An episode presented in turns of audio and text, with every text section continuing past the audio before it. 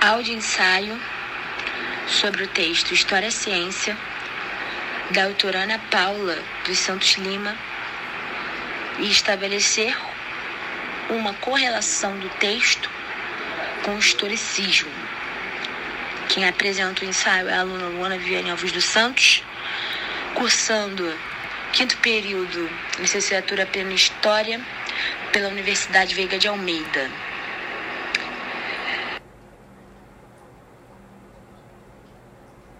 Vou começar o presente ensaio falando um pouquinho sobre a autora do texto História e Ciência, a autora Ana Paula dos Santos Lima. Ela deu aí os seus primeiros passos é, fazendo o curso profissionalizante em magistério na Escola Estadual Carneiro Ribeiro, tendo concluído em 2013. Então, posteriormente, ela voltou mais o olhar dela para os homens no tempo histórico, através da licenciatura em História pela Universidade Estadual de Santa Cruz, que ela terminou em 2007 e teve um e foi reconhecida aí também internacionalmente pela Universidade Nova de Lisboa em 2017.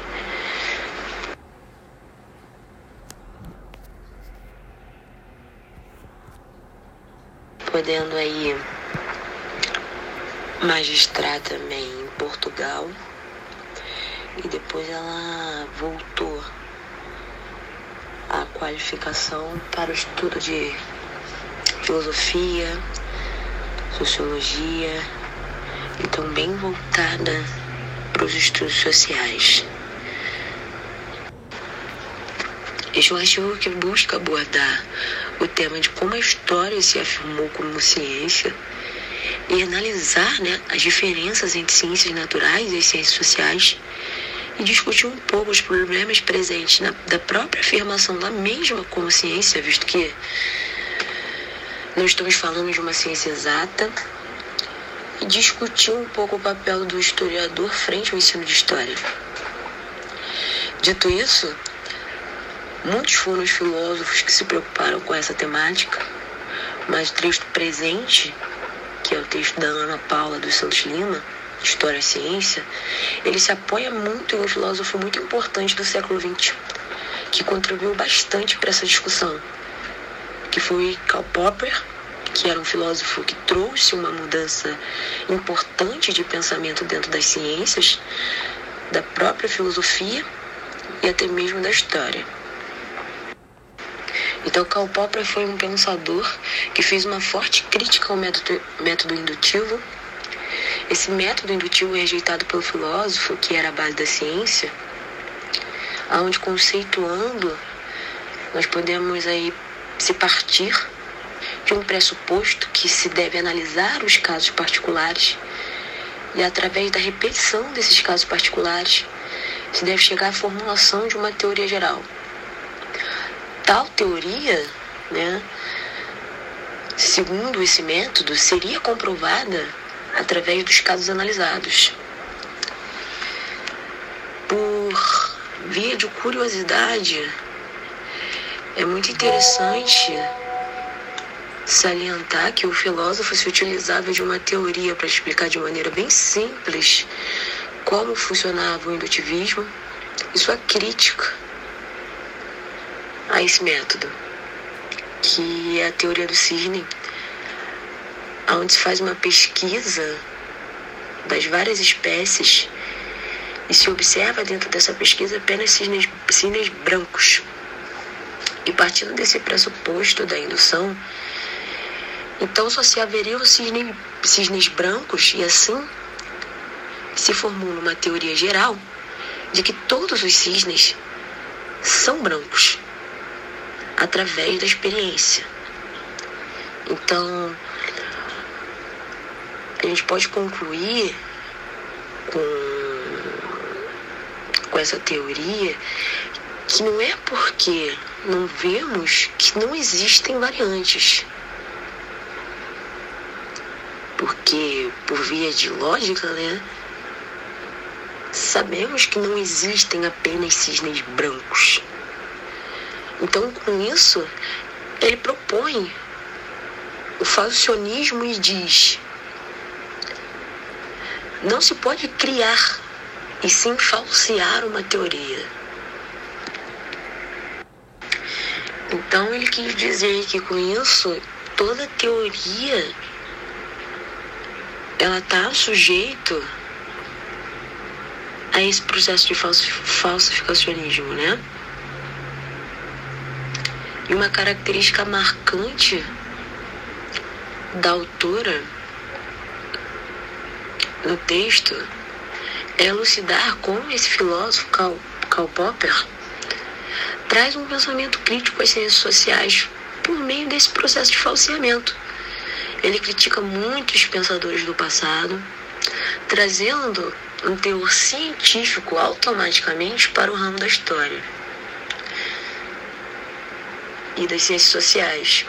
Então, nesse sentido, o filósofo não estava preocupado em caracterizar se a história seria ou não ciência, mas sim colocar as teorias sociais em um estado de falseamento para assim, através da lógica, assegurar a história como uma teoria científica.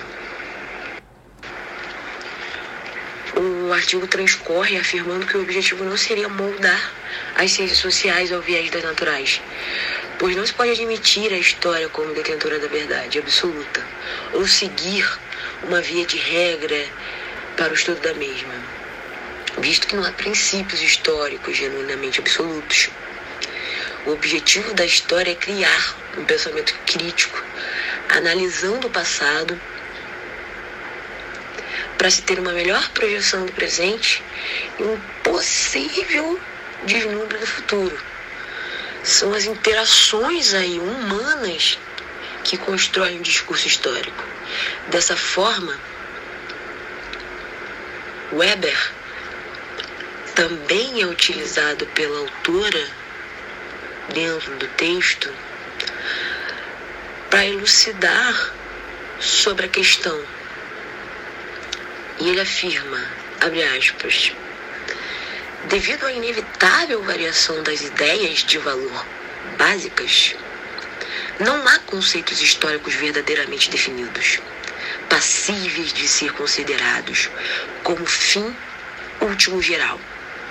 Precisamente por se formarem conceitos rigorosos e unívocos, para o ponto de vista singular que orienta o trabalho, será possível dar-se conta claramente dos limites da sua validade. Fecha aspas. Então, novamente, pode-se analisar o ofício da história como fonte de desenvolvimento crítico.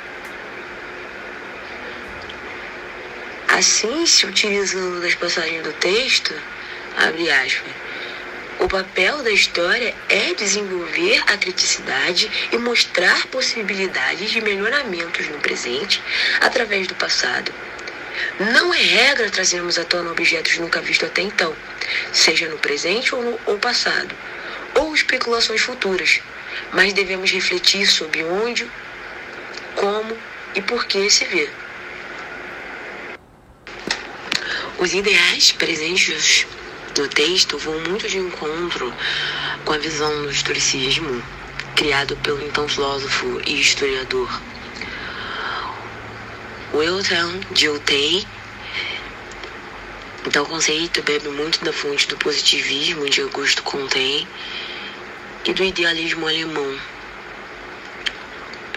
aonde se diferenciam pelo fato do historicismo defender o efeito de subjetividade, diferente do metódico, que só aceitava documentos oficiais para definir né, a história se difere do positivismo por não enxergava apenas o meio político como detentor da verdade. Ele devia abranger aí outras áreas, religião, como religião, cultura, costumes, grupos sociais. Então podemos definir o estoicismo como uma crítica à verdade absoluta, sendo um conceito polissêmico, pois teve a influência de muitos autores, como Hegel, que inicia a discussão abordada no texto sobre o estudo da história, que não deve ser analisada como um amontoado de fatos separados, mas sim como uma totalidade em desenvolvimento dialético. Teve é, é, tivemos aí outros pensadores que influenciaram muito é, tal conceito, mas a obra se consolidou com Dilthey, né? Então filósofo e historiador alemão. Então você pode concluir que dentre as características do historicismo se tem a análise do caráter individual das forças históricas humanas. E como também se debate bastante no artigo da autora Ana Paula, o historicismo também rejeitou o alinhamento das ciências sociais com as ciências, com as ciências naturais. E outra característica é a aceitação da pesquisa concreta dos fatos empíricos. Mas vale aí chamar a atenção que a última característica se difere da visão do filósofo tão usado pela autora, pois, como já foi explicado, o mesmo rejeita a experimentação dentro da pesquisa histórica. E dentro de sua obra, A Miséria do Historicismo, ele critica bastante alguns pontos dessa vertente. Então, mediante os fatos expostos, a autora se preocupa muito em dilucidar o ofício do historiador mediante ao ensino de história como ciência.